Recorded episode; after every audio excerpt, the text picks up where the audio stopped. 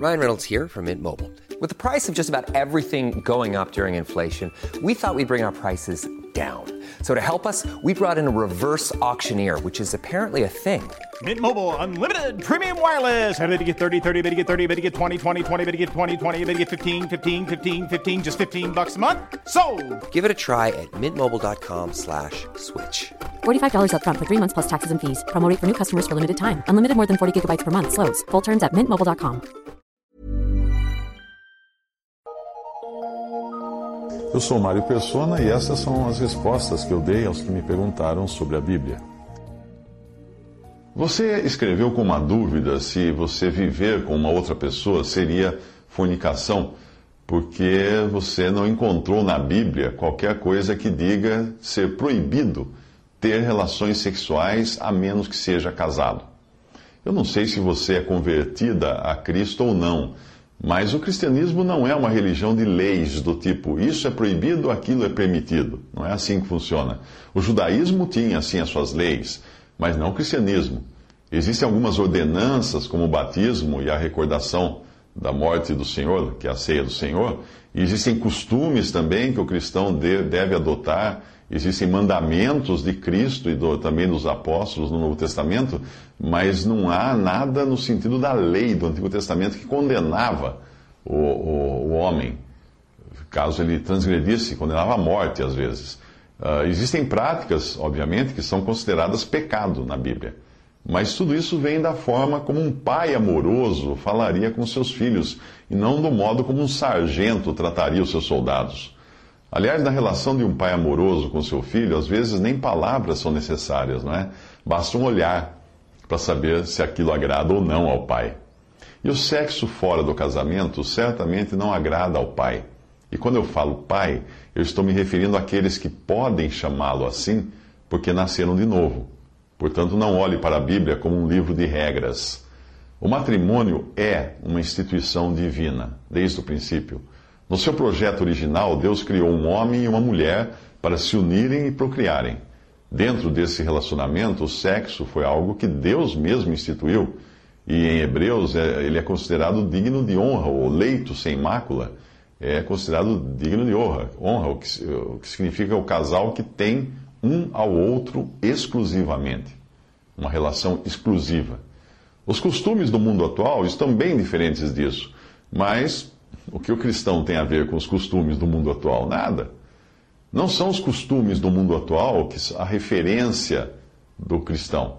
A referência para o cristão é fazer aquilo que agrada a Deus, é fazer a sua vontade, a vontade de Deus. Se você entendeu que fornicação é sexo fora do casamento, então você sabe que isso inclui também o sexo antes do casamento. Ou seja, mesmo entre duas pessoas que pretendam se casar. Como elas ainda não estão unidas em matrimônio, elas se encontram sim numa situação de fornicação, caso elas mantenham uh, relações sexuais. Deus sempre sabe o que é melhor para nós. Mas aí nós caímos na questão seguinte, que é sobre o que é um casamento legítimo. Eu não sei o que dizem os costumes judaicos, porque o Antigo Testamento não traz qualquer menção de como deve ser celebrado um casamento judaico. Mas não existe o tal casamento religioso que nós costumamos chamar em nenhum lugar da Bíblia.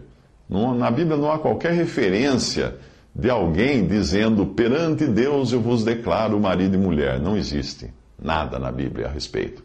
O juiz de paz, este sim, tem autoridade para dizer eu vos declaro marido e mulher, porque essa autoridade lhe foi dada pelos homens. Portanto, perante a lei dos homens, ele pode declarar um casal marido e mulher.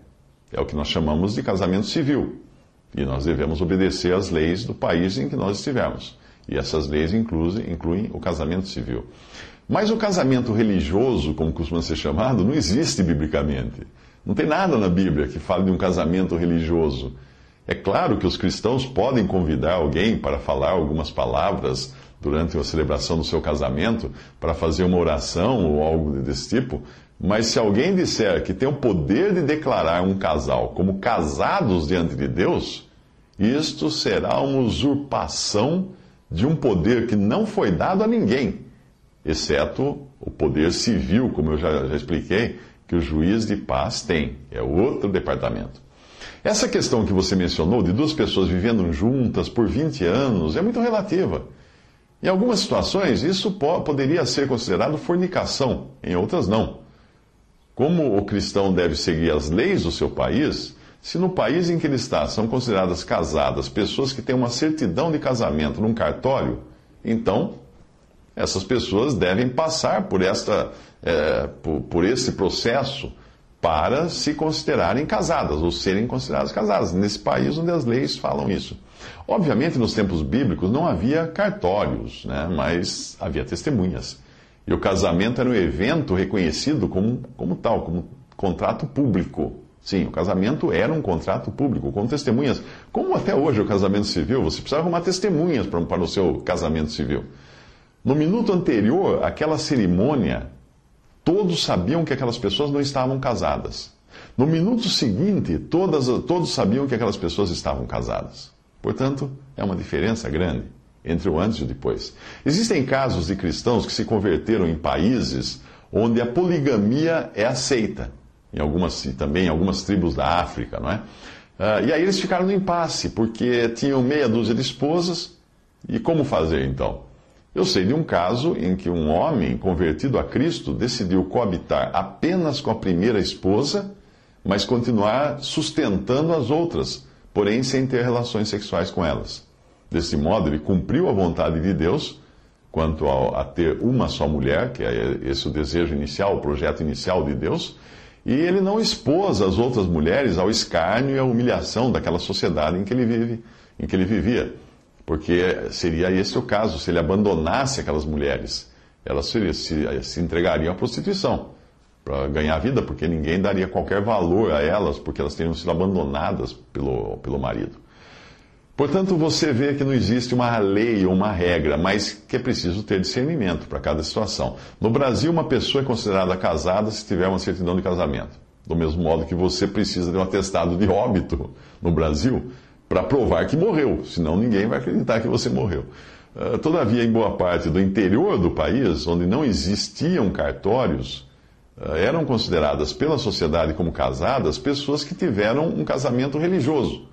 Porque no passado os livros das igrejas católicas eram considerados documentos válidos para certificar o nascimento, o casamento e o óbito. Eu não sei se ainda é assim que funciona. Mesmo assim, quando surge uma oportunidade, essas pessoas costumam regularizar sua situação civil por várias razões. Uh, se você for cristã e estiver na situação que você descreveu, ou seja, você tem 20 anos uh, vivendo junto com o seu parceiro, tem filhos, etc., ah, então cabe a você orar e buscar saber a vontade de Deus. Se você estiver no Brasil, eu creio que o correto é passar num cartório de registro civil e legalizar a sua relação. Simples assim.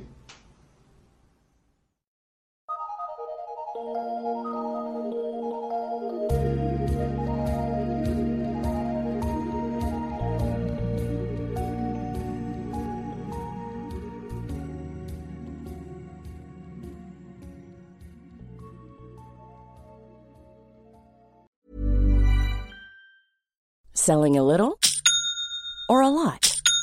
Shopify helps you do your thing however you cha-ching. Shopify is the global commerce platform that helps you sell at every stage of your business. From the launch your online shop stage to the first real life store stage, all the way to the did we just hit a million orders stage. Shopify is there to help you grow. Shopify helps you turn browsers into buyers with the internet's best converting checkout. 36% better on average compared to other leading commerce platforms because businesses that grow grow with Shopify. Get a $1 per month trial period at shopify.com/work. shopify.com/work.